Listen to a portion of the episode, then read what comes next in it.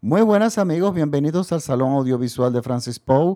Yo soy Francis Poe y les doy nuevamente la bienvenida a mi espacio, un podcast donde yo hago recomendaciones de películas en plataformas digitales, pero películas cuyos directores abrazan el cine como una expresión de arte. Para esta semana les traigo una recomendación de la plataforma de Netflix. Es una película de 2020, acabada de estrenar. Se estrenó brevemente en salas de cine en los Estados Unidos para que pueda competir para los Oscars. Inmediatamente entonces pasó a Netflix porque es una producción de Netflix. Y es, estoy, estoy hablando de la película Hillbilly Elegy. Esta, esta película que está dirigida eh, por Ron Howard. Eh, todos recordaremos a, recordamos a Ron Howard porque era el protagonista de una serie muy popular en los años 70, quienes tengan más o menos mi edad, que somos un poquito más iguanos. esa serie era muy divertida, es una serie de adolescentes y él era el protagonista.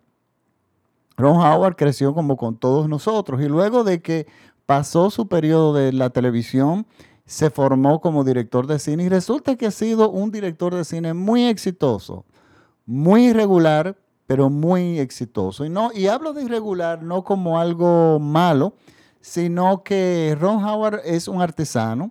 Es, es un perfecto ejemplo de lo que se llama un artesano en el cine. O sea, él hace una película de cualquier tema. Y las películas están divorciadas unas con otras, no tienen ni siquiera la textura narrativa es parecida, contrario a lo que podríamos decir que es Woody Allen, que es un director, autor, que, que todas sus películas giran alrededor de más o menos los mismos personajes, siempre contando algo diferente, pero todos tienen la misma característica, o sea, tienen ese sello particular que es eh, Woody Allen, pero Ron Howard no, Ron Howard hace una película de cualquier cosa. Y si ponemos, si, si analizamos su filmografía, Vemos que él tiene películas como Willow, que es una fantasía eh, visual. Luego tenemos películas como Apolo 11, que es una, si bien se basa en un, hecho verídico histórico, es una película totalmente divorciada de Willow, ni siquiera en su apariencia, eh, su apariencia visual, nada que ver. Pero todavía más diferente es A Beautiful Mind, aquella muy buena película que le fue muy bien y fue muy premiada, y ahora nos trae ahora eh, Hillbilly Elegy. Miren, esta película, para mí es su mejor película. Y digo que es su mejor película porque él es un director, si bien eh, muy exitoso, yo siempre lo notaba un poco, ¿cómo les digo?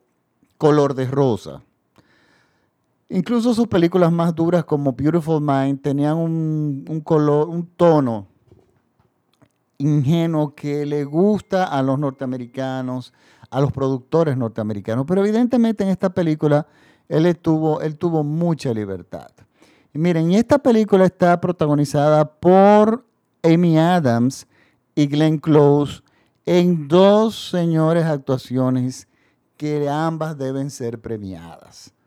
Y yo creo que todo el mundo está de acuerdo con eso, todo el mundo me ha escrito preguntándome, todo el mundo me pregunta, me quiere que yo hable de esta película, pero miren, esta película tiene muchas, eh, aunque nos sorprenda, tiene muchas críticas eh, mixtas. Hay personas que les gusta y muchas personas que la odian, pero miren lo que pasa. Esta película está basada en la vida de una persona. Y si bien eso es un factor que a la gente le encanta, que yo eso no lo termino de entender, una película no es más buena ni siquiera más interesante por el hecho de que se base en la vida de una persona. Pero la gente de alguna forma cree que, va a vivir la vida de esa persona. Bueno, no sé. El asunto es que la gente se vuelve loca y le encanta, incluso dice, no, pero mira, es una película basada en la vida real, como si, fuera, como si eso fuera una garantía de que la película va a ser buena o por lo menos interesante. Entonces, yo investigué un poco de, quién se va, se va eh, de, de quién está basado y está basada en, en una novela, de, en una autobiografía y ni siquiera voy a decir el nombre de la, yo creo que es JD Vance. Eh, no, bueno, realmente no sé. no recuerdo ahora el nombre de la persona, no quiero decir un nombre así a lo loco. Miren, pero es una persona que es muy conocida en los Estados Unidos. Yo no la conocía, pero lo más importante es que a mí no me interesaba conocerla, ni todavía me interesa conocerlo. Es una persona que escribió un libro que se convirtió en un bestseller y se convirtió en un ícono que dicen los expertos que fue un elemento determinante para que Donald Trump ganara la presidencia cuando la ganó.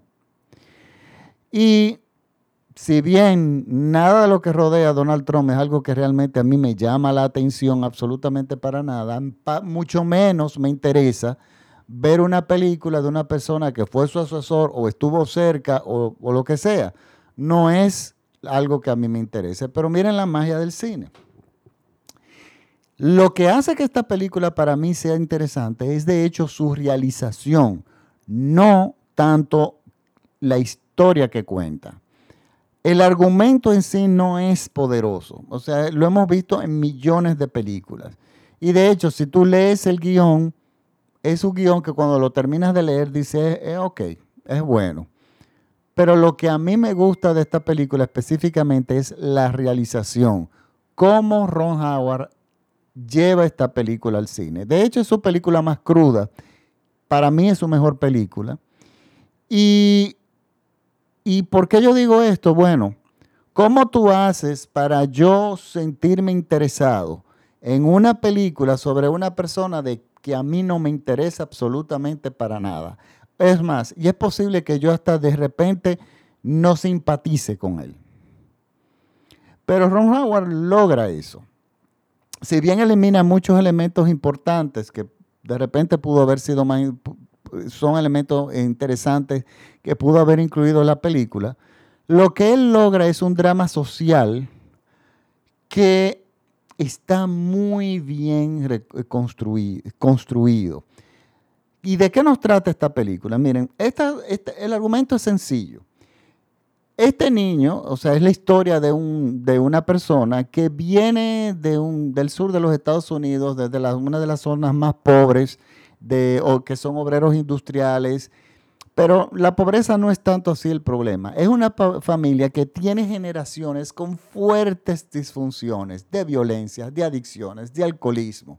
O sea, estamos hablando generación tras generación que van heredando esos patrones de conducta y, los, y las personas que habitan en su familia, la familia de él, son personas muy problemáticas.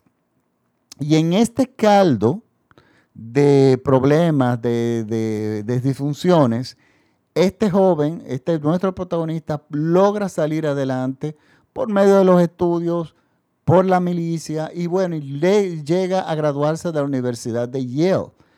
Eso es importante, eso es un gran logro en cualquier persona. Pero logró escribir un libro que se convirtió en un bestseller.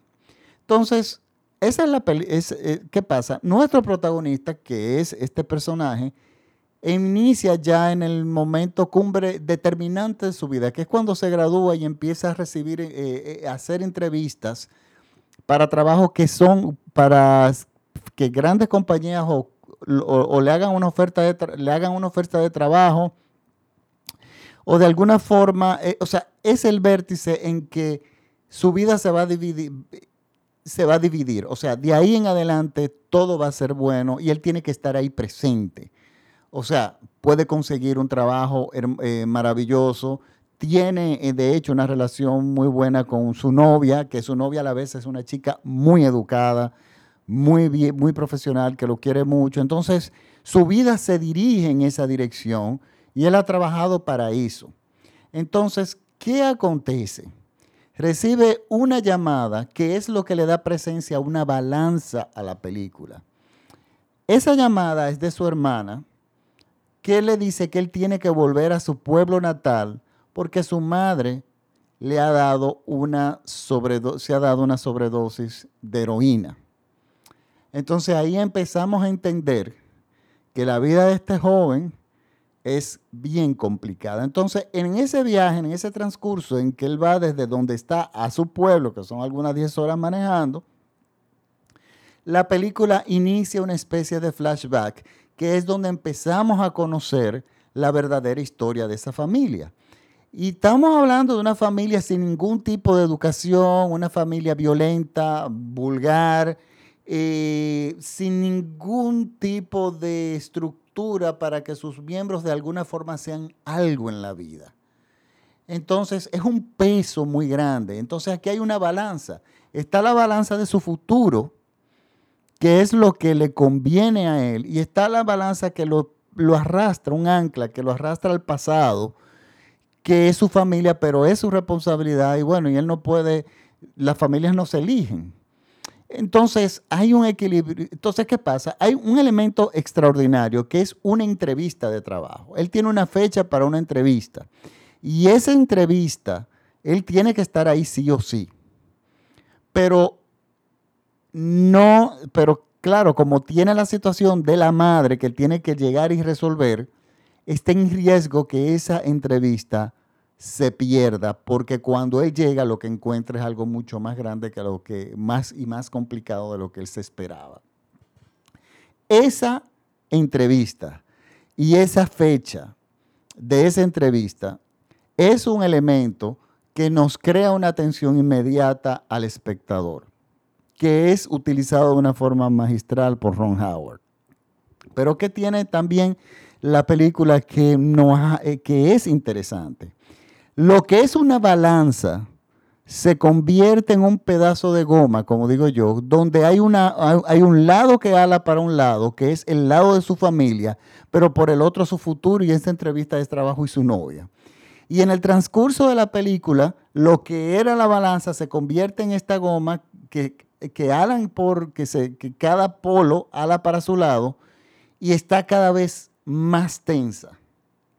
Entonces, nosotros en, esta situación nos identificamos con el personaje.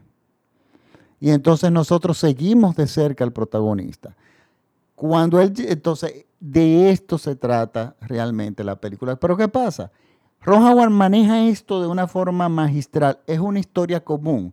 Pero esta balanza que se convierte también al mismo tiempo en una goma elástica, elástica es realmente lo que le da el interés y el valor a la película y es el valor y eso se lo da el montaje y la edición y la concepción de la narrativa de la película.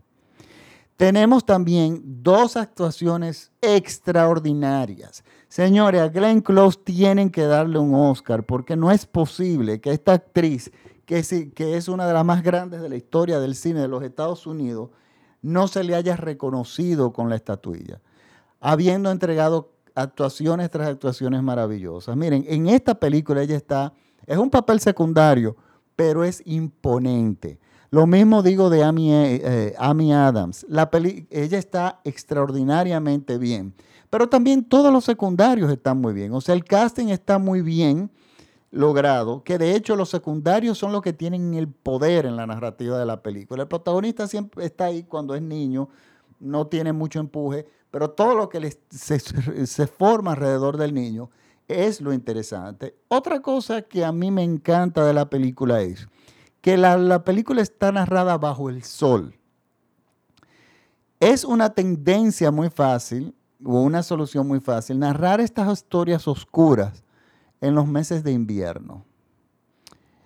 El director decide narrarla en verano cuando los colores están más verdes, cuando las personas están de mejor humor y cuando las personas supuestamente dejan de un lado, por lo general, sus problemas y se dedican a disfrutar del sol y de los días y del exterior. Entonces, él no quiere convertirte la película en un melodrama, en una cebolla, en una bomba, de, en una bomba lacrimógena, como decimos nosotros, sino que él quiere que tú te entres en la historia, en la realidad del personaje, sin sentimentalismo. Y miren, él lo logra.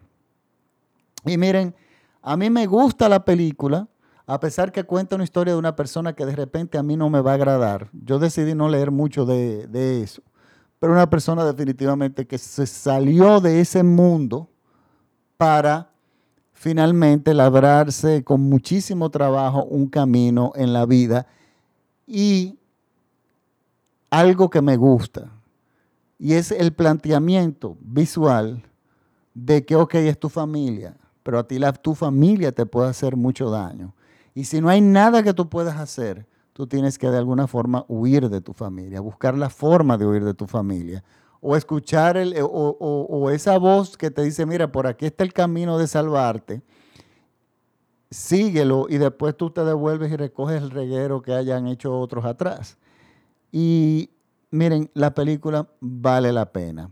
Yo no les voy a decir a ustedes que es mi película favorita del año, ni mucho menos, pero es una película que está bien, muy bien lograda. Para mí es la mejor película de Ron Howard, muy bien estructurada. Y eso de que la película se filme bajo el sol, uno ve los exteriores y ve los árboles verdes, bellísimos, los colores brillantes, y bajo todo esto te cuenta una historia oscura, violenta, terrible, de esa familia, que no es nada raro en esos estados de Kentucky, Ohio. Miren, cuando yo trabajé, yo trabajé una vez, una, muchos años en una línea aérea, tuve chance de, volar bastante. Por una o X razón, yo... Eh, transité mucho por esos pueblos varias veces y señores, los planos que él presenta de Ron Howard, que te describen muy bien la decadencia de existencia que tienen esos pueblos, de esa falta de cultura, de conocimiento, de educación, que a uno le sorprende porque uno piensa que Estados Unidos tiene un sistema de educación magnífico, pero cuando uno intercambia dos palabras con personas de ese, de ese lugar que no saben usar ni siquiera su propio idioma, que uno como extranjero se daba cuenta de, que él no sabía cómo, eh, que una cosa es un acento y otra cosa es realmente hablar mal. Y yo me daba cuenta de, que esos pueblos son totalmente olvidados, digo yo. No sea si, no sé, por la sociedad o por los gobiernos, por quien sea. Y están muy bien retratados en esta película. Realmente mi experiencia eh, con esta película es muy positiva yo las recomiendo. Además, las actuaciones, solamente con las actuaciones uno tiene para quedarse totalmente con la boca abierta. Ahora es una película dura, no es una película para niños, tengan pendiente no verla eh, con niños porque es una película dura, pero yo creo que va a ser premiada, yo creo que la van a tomar en cuenta en los Oscars, yo creo que finalmente, aunque sea por con una nominación de actriz secundaria, deberían darle a Glenn Close porque no hay nada para mí más humillante que un Oscar de reconocimiento por tu carrera, porque eso para mí es horroroso, cuando tú realmente te mereciste el Oscar en muchísimas ocasiones anteriores. Pero bueno, les recuerdo que el nombre de la película es Hillbilly Elegy, una película muy interesante, una película muy dura de ver, y bueno, es mi recomendación de la semana. A pesar de, como le digo, muchas personas la odian, muchísimas, pero yo creo que tiene que ver en que he leído críticas de que tiene que ver mucho con la persona en que se basa la, la película. Pero déjenme decirle una cosa, olvídense del personaje, de lo que significa en la vida real el personaje y concéntrense en lo que el director realmente quiso hacer, que es aprovechar un drama social. Y es optimista la película, porque eh, Ron Howard es un director optimista, eh, rayando en color de rosa. Esa era una de mis críticas siempre. Era una crítica que yo le hacía, por ejemplo, a Steven Spielberg, que yo decía, este hombre sabe demasiado hacer cine, pero desde que tú le tocas, eh, desde que se ve en la necesidad de tocar un tema social, o de tomar posiciones, él tomaba posiciones color de Walt Disney, color de rosa, rayando en cursi. Le tomó muchos años llegar a películas como Lincoln y como Munich, que realmente se convierte él en un gran maestro. Pero eh, algo así parecido le, pasa le pasaba a Ron Howard, o le sigue pasando, pero a pesar de que la película es muy optimista, que de repente es lo que le pesa más a la película, que uno dice, bueno, pero realmente se puede, se puede salir con estos problemas de violencia, con todas estas torturas, realmente se puede. Bueno, él lo logró. Que todo el mundo puede hacerlo, yo no creo que eso sea así, pero bueno, no es lo que importa. La película realmente está muy bien eh, realizada. Les recuerdo que este podcast es escuchado por todo México vía radiola.com.mx. Y este podcast viene patrocinado por Cielo Azul, En República Dominicana, su, el, el Mi Normal para lavar. También por Café Maguana. Bajen la aplicación Café Maguana. Es un café exquisito de la República Dominicana. En la aplicación pueden eh, hacer órdenes en República Dominicana y llevársela, hacen llegar a su casa. También venden, tienen una tienda virtual de, eh, como le digo yo, cultura del café, donde tú puedes ordenar cafeteras. Pero una característica de este café es que tiene muchos sabores diferentes. Eh, no, es un sabor único. Entonces la experiencia es realmente única. Y también en el, este podcast viene patrocinado en el área, esto ya para los Estados Unidos, en el área de New Jersey, Filadelfia y Nueva York, por M Construction Partners, Partners LLC. El teléfono es el 973-842-6305. Repito, 973-842-6305 en el área de New Jersey. Ellos son una compañía de constructoras, eh, constructoras latinos, le hablan español, de gente muy de pueblo, muy buena, que saben trabajar muy bien. O sea que cualquier tipo de trabajo que usted tenga que hacer en su casa o en, la oficina, cualquier tipo de trabajo relacionado a la, a la construcción, ya sea desde pintar o construir una chimenea o reparar paredes o lo que sea, ellos son las, ellos son las personas que realmente le pueden ayudar. Y estoy seguro que si le dicen que van de parte del Salón Audiovisual de Francis Poe, le van a dar muy buen precio. Bueno, ahora sí me despido. Eh, hasta la próxima semana. Discúlpenme que me tardé un poco en poner el, de subir el podcast de esta semana, pero bueno, estoy teniendo horarios rotativos en mi trabajo regular, el que paga las rentas, perdón, las rentas. Entonces, bueno, no siempre puedo subir y preparar el podcast al, el mismo día. Pero bueno, hasta la próxima semana. Muchísimas gracias por la sintonía. Recuerden que estoy en el Salón Audiovisual de Francis Poe en Instagram. Búsquenme como arroba Francis Poe en, el, en Facebook, el Salón Audiovisual de Francis Poe. Y este podcast, por favor, si les, les gusta, eh, por favor, compártanlo con todos sus amigos y ayúdenme a llegar un poco más lejos, que si llegamos lejos, entonces ya yo voy a poder pagar y cubrir los gastos simplemente de poder hacer el podcast. Pues bueno, muchísimas gracias y hasta la próxima semana. Chao.